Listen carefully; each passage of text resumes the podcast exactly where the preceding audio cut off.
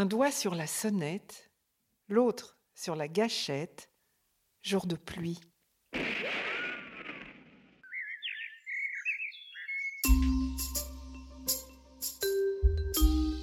17 syllabes, le podcast de la poésie haïku.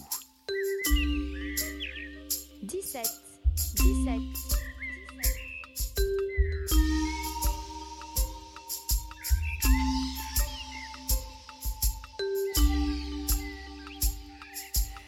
Dans ce numéro de 17 syllabes, nous découvrons les haïkus reportages de Pierre Naban. Inspiré de notre réalité sociale, du cinéma, de la documentation ou des faits divers, nourri de témoignages, de Tarantino autant que de Bachot, cet RC bouscule la tradition du nanopoème. Au point d'en offrir une dérive ou bien les lignes d'un renouveau réjouissant Voilà des questions où nous amène la lecture de ces recueils. Survie et bandes originales, tous deux parus aux éditions en volume. Pierre Naban a été concepteur-rédacteur dans la publicité.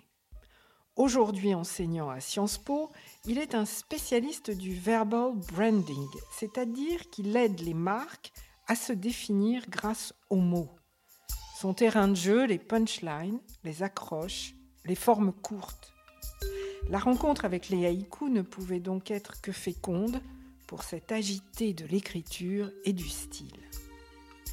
Mais au départ, la source de son inspiration est la culture japonaise dans son ensemble. Le Japon, c'est plusieurs choses, mais j'ai vraiment un souvenir très très fort. L'école primaire, en fait, j'étais dans une école bilingue euh, internationale, on avait déjà dès très jeune, dès 8 ans, 7 ans, on avait des cours dans des langues étrangères, et on nous avait proposé le japonais qui était un cours où on apprenait avec un enseignant japonais qui ne parlait absolument pas le français, il nous apprenait avec euh, beaucoup d'images. Et il y avait déjà une approche très très imagée du langage qui me fascinait, en fait, d'apprendre des mots avec des images. Et on avait fait une sortie ensemble dans un restaurant qui n'existe plus, euh, donc c'était dans le 15e, qui s'appelait le Kobe. Et c'était un restaurant de yakiniku, de barbecue euh, japonais. Et là, j'ai été complètement absorbé par le Japon, par la gastronomie. je, suis un fan de, de cuisine euh, en général et cuisine japonaise, gastronomie japonaise.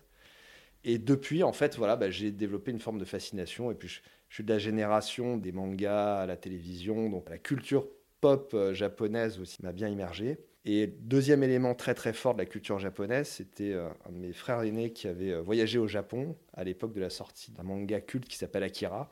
Et il avait ramené en version japonaise. Et j'avais regardé à un âge où on n'a pas du tout le droit de regarder évidemment ce, type de dessin animé. Et là, pareil, refascination. Et depuis, en fait, je cherchais des liens avec le Japon. Et donc, euh, j'ai voyagé au Japon euh, par la suite. Euh. et les haïkus sont beaucoup venus par, notamment l'écriture. En fait, j'ai, la poésie voilà, me parlait beaucoup. Le Japon, les ukiyo-e aussi notamment, les images. Je me suis rendu compte que dans toutes les estampes, en fait dans beaucoup d'estampes, il y a déjà un exercice de, de haïku. Il y a toujours des textes qui accompagnent. De fil en aiguille, c'est la découverte, la pratique de l'écriture, mais d'abord en français. Et puis, euh, la vraie rencontre, ça a été euh, première rencontre avec un haïkiste qui s'appelle Nicolas Grenier. Je pense qu'il m'a aidé à franchir le pas, chercher des éditeurs en fait.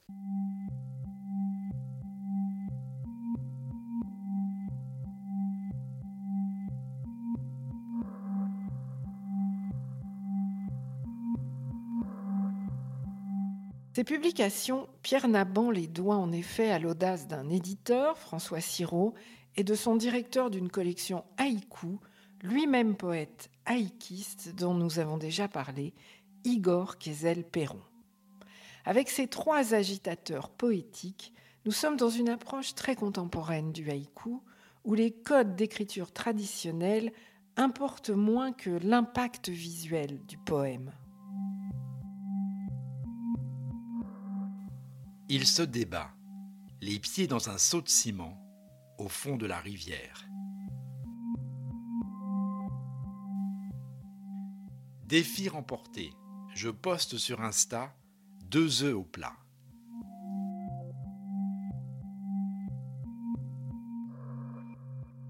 Ce qui est fascinant dans les haïkus, c'est qu'il n'y a que des mots, il n'y a que des mots, mais ils conjurent des images. on est dans une photographie, on est dans une scène.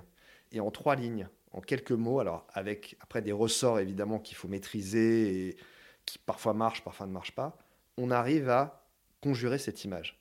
Et je trouve que c'est fascinant, enfin, c'est un des pouvoirs des mots. Et d'ailleurs, en dehors de toute langue, puisqu'en fait, on voit que, euh, évidemment, ça marche en japonais, mais euh, en français, évidemment, en anglais, et en fait, dans toutes les langues, finalement, il y a cette puissance d'évocation et d'image, comme s'il y avait la recette magique dans ces haïkus de d'éveiller une image mentale très forte. En mars 2019, Pierre Naban se retrouve propulsé dans un projet de recueil inattendu, Survie, anagramme de virus. Avec cette première publication, il offre une sorte de reportage en haïku du mal qui allait bouleverser nos vies pendant au moins deux ans, la pandémie de Covid-19 et notamment les affres du confinement.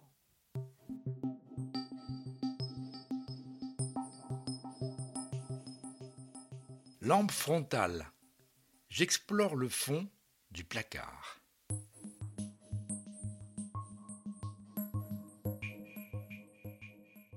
Derrière la vitre, on se salue avec mon reflet.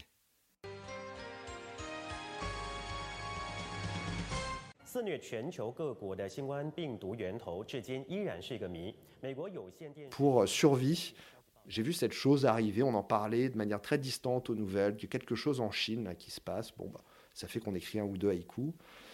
Puis la pandémie arrive et euh, en parlant avec euh, ma famille, qui est un peu euh, dans différents pays sur la planète, et puis des amis qui sont un peu partout, comme tout le monde aujourd'hui, on est tous connectés, je me suis rendu compte que personne ne vivait la même chose. Et je me suis dit, tiens, c'est intéressant parce que si je fais des haïkus, je me suis dit, tiens, je vais prendre un mot que lui m'a dit ou une phrase. Et là-dessus, je vais faire un haïku, voilà, pour être autour de cette idée et exprimer une idée. Et puis, de fil en aiguille, je me suis dit, mais tiens, ça fait en fait plein de choses à dire que ce soit sur la vie quotidienne, mais que ce soit sur les relations amoureuses, que ce soit sur la vie de parents, la vie de euh, célibataire, la vie de sportif, etc., etc. Quelle que soit notre situation, on avait chacun une manière différente de vivre. Et là, je suis rentré dans une autre étape de recherche. Et donc, j'ai vraiment fait, soit en parlant à des amis d'amis, soit euh, dans mon travail, des phrases que je pouvais entendre. J'ai essayé de recueillir d'abord des phrases, des mots, des contextes, des moments qui serait le moteur et, à l'origine de Haïku. Parfois, je tournais autour d'une idée pendant un jour, deux jours, trois jours, et puis ça donnait rien. Et d'autres fois, ça arrivait tout de suite. Et, dans la manière de travailler, ben, je tourne autour de notions. C'est-à-dire ce qui m'intéressait, il y avait un mot, mais ce qui m'intéressait, c'était l'idée derrière. Et je travaillais à l'expression de cette idée, et après à chercher différents leviers, ben, soit euh, euh, l'antinomie, soit le crescendo, soit la surprise, enfin, différents effets ou la distance surtout. Enfin, il y avait quand même un exercice dans survie de essayer de mettre un peu une distance et de le regarder avec distance dans le sens où ce sont des paroles croisées. Croissant au beurre, le souvenir d'une terrasse de café. Ce week-end, on part en famille dans le living. Cluster nouveau buzzword viral.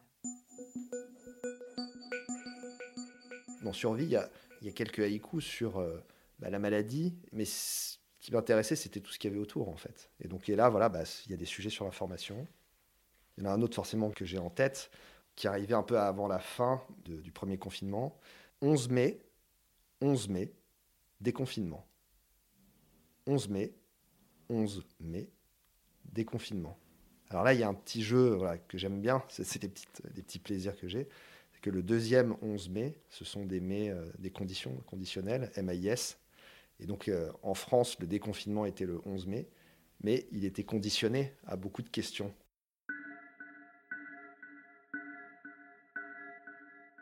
Elles ont la santé, les machines, toujours au travail. Elles ont la santé, les machines, toujours au travail là aussi, ça interroge en fait beaucoup de choses. ce que je trouvais intéressant, c'est que finalement, il y a un niveau littéral qui est euh, que forcément une machine euh, ne s'enraye pas à cause d'un virus. Quoique, il faut quand même quelqu'un pour faire fonctionner les machines. Mais le deuxième sens qui m'intéresse évidemment et qui est accessible aussi, c'est-à-dire que je voulais quand même une forme de, deuxième sens, mais tout de suite ouvert, bah, on peut se poser la question de ceux qui étaient forcés d'aller au travail et forcés de travailler et donc de se comporter de manière presque un peu mécanique. C'est-à-dire que ça partait de en fait, je travaille, je suis obligé de travailler parce que voilà, on n'avait pas le choix. Et en fait, on se comportait presque de manière mécanique. Et donc, il y a une forme d'aliénation aussi à cause de ce virus. Après, il y a une ironie de voilà, avoir la santé. On n'a pas forcément la santé, en fait. Euh, justement, si on a une machine, on est peut-être aliéné. Donc, donc, plusieurs niveaux de sens dedans qui m'intéressaient.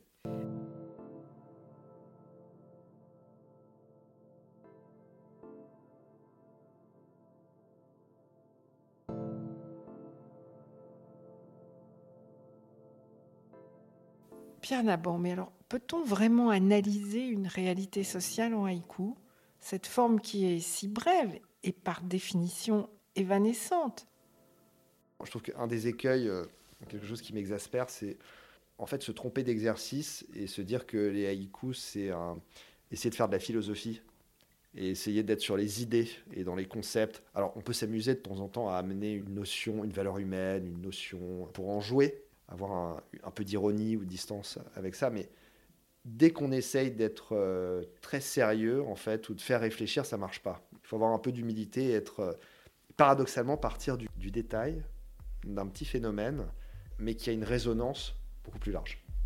Un an après Survie, ce reportage sur les temps de Covid, Pierre Nabon publie Bandes originales, une plongée en haïku dans le monde si peu poétique de la délinquance. Alors là encore, Pierre Naban, on peut se demander comment une telle idée a germé dans votre esprit, non? Mais en tout cas, c'est euh, effectivement une question à l'origine qui remonte à pas mal d'années où je me suis dit, mais en fait, est-ce qu'avec les haïkus, on est obligé d'écrire sur la nature? Et euh, j'avais beaucoup aimé dans un des 17 syllabes que vous aviez fait, avec euh, Ben Couder, je crois notamment, qui disait, mais en fait, effectivement, à l'époque de Bachot, de Issa, leur environnement, c'était un habitat naturel. Mais aujourd'hui, on vit dans des mondes très très différents. En fait, est-ce que la poésie est forcément lyrique? Bukowski, que j'adore, a écrit un nombre de poèmes sur la vie quotidienne, sur la sexualité, sur les perversions, sur l'alcoolisme. Et je me dit, mais pourquoi est-ce que la forme, justement cette forme qui est très respectée, ne pourrait pas se prêter à d'autres jeux Et en fait, à l'origine, Monde Original est venu d'un projet qui était d'écrire euh, un thriller. Avoir une approche un peu. Je me dis, mais est-ce qu'on peut faire peur? Est-ce qu'en fait un haïku peut faire peur? Et euh, chemin faisant, donc euh, je, suis parti de faits divers, pas forcément contemporains. Je me suis rendu compte qu'en fait, ce qui pouvait être intéressant, ça pouvait être ce monde bah, justement de la délinquance, de la criminalité, mais pas forcément le crime en lui-même, mais ses peintures sociales et cette figure du vilain.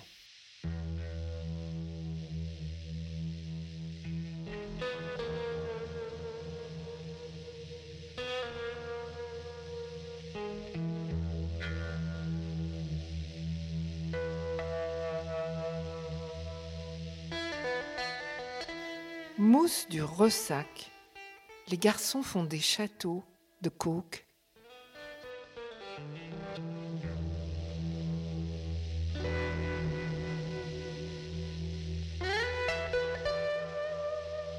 Mais d'après ce que, ce que j'ai vu, vous vous êtes quand même énormément documenté parce qu'on passe des, gamins des favelas aux faussaires justiciers, en passant par euh, la mafia.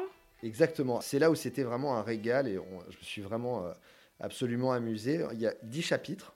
Euh, chaque chapitre prend un type de euh, délinquance ou un milieu. Et sur chacun, j'ai effectivement fait, ça, représente six mois de recherche et, de travail pour être dans cette vérité dont je parlais. C'est-à-dire que ça peut très très vite tomber à l'eau si ça n'est pas documenté. Et en fait, je me suis vraiment attaché à chercher des euh, témoignages, à chercher même jusqu'à des dépositions et euh, voir ce qui pouvait être accessible. Alors ça pouvait remonter aussi au début du siècle, euh, enfin début du XXe siècle, XIXe, parce qu'il faut avoir voilà, des choses accessibles, à des recherches par des témoignages vidéo, à des, interviews.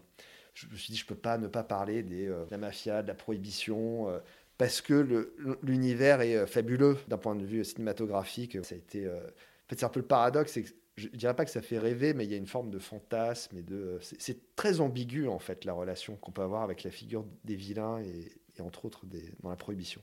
Donc beaucoup de recherches, des choses très authentiques, papier, visuel, audio, et puis dans une perspective d'avoir quelque chose d'assez cinématographique, euh, et que ce soit des scènes, de passer d'un personnage à un autre, un peu comme un, J'allais dire Tarantino, je sais pas. Ça fait... Non, on coupera peut-être ça, mais. Scorsese Ouais, voilà, c'est ça, Scorsese, Tarantino. Euh, on a l'impression d'être dans Réservoir Dog où on se dit, mais. Je voulais pas tomber dans les caricatures, évidemment, mais euh, c'était d'avoir des portraits comme ça et qui pourraient derrière peut-être faire une histoire.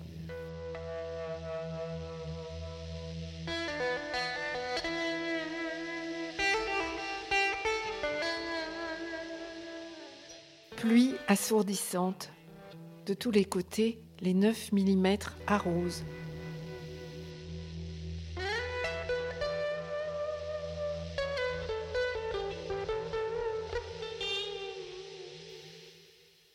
Les vieux et leurs moustaches, les jeunes et leurs gominas, vivre avec son temps.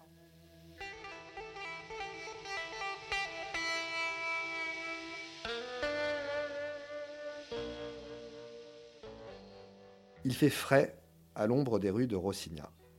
Duel au couteau. Il fait frais à l'ombre des rues de Rossigna. Duel au couteau.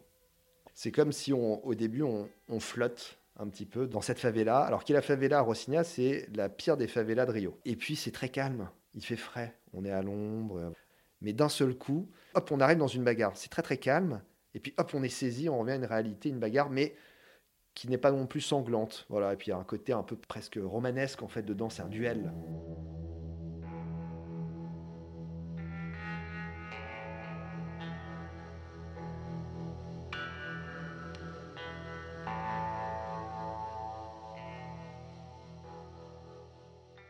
C'était un Indien. Nu sur son cheval, il roulait vers l'ouest. C'était un Indien. Nu sur son cheval, il roulait vers l'ouest. Alors c'est dans, le chapitre qui parle des clubs de riders et de motards aux, aux États-Unis aussi, voilà, univers euh, que j'ai creusé, que j'ai découvert, qui est assez fascinant.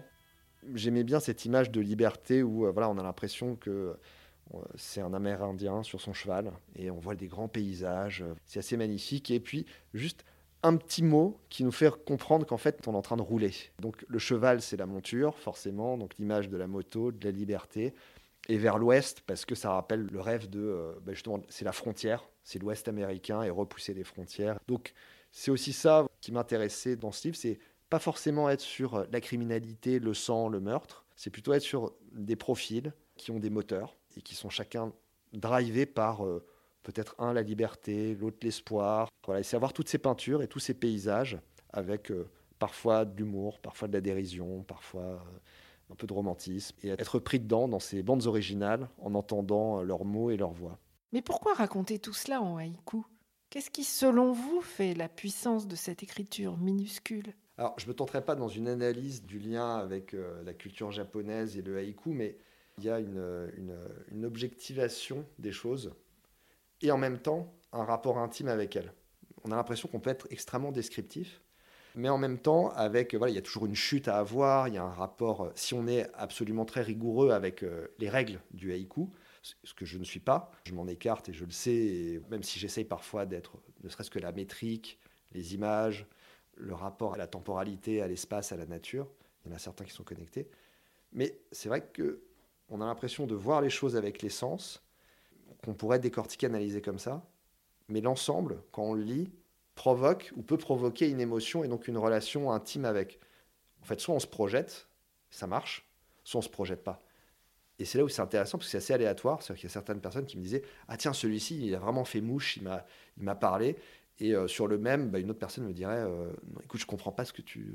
qu'est-ce que. euh, désolé, pardon, je comprends pas. Alors justement, parce que vous avez dit je m'écarte des règles, Ouais. là vous dites il y a une magie dans cette structure. Qu'est-ce que vous gardez, vous? Moi, moi, ce que j'adore, c'est la chute, la surprise. L'émotion, mais c'est pas toujours réussi. Enfin, je trouve que vraiment, le, le- quand on se pose la question de est-ce que je vais générer une émotion, je pense qu'il y a un écueil. La ligne, c'est d'être sincère. En fait, il faut être sincère et euh, sinon ça se sent. S'il n'y a pas de vérité, s'il n'y a pas de sincérité dedans, quel que soit le thème, d'ailleurs, c'est ça qui est fascinant. Quel que soit le thème, on peut parler autant de, la grenouille de Bachot que de euh, musique, euh, que de voiture, que de travail, que de pandémie, que de délinquants. À partir du moment où c'est sincère, authentique, on touche à une vérité, ça touche. Enfin, en fait, ça se voit. Je ne saurais pas vraiment l'expliquer, mais euh, il y a une forme euh, d'absolu dedans, de lumière. Il y a comme une lumière, comme une, euh, une foudre qui frappe. n'y a rien à enlever, il n'y a rien à rajouter. On a trouvé la forme parfaite d'un moment de vérité, un moment de quotidien.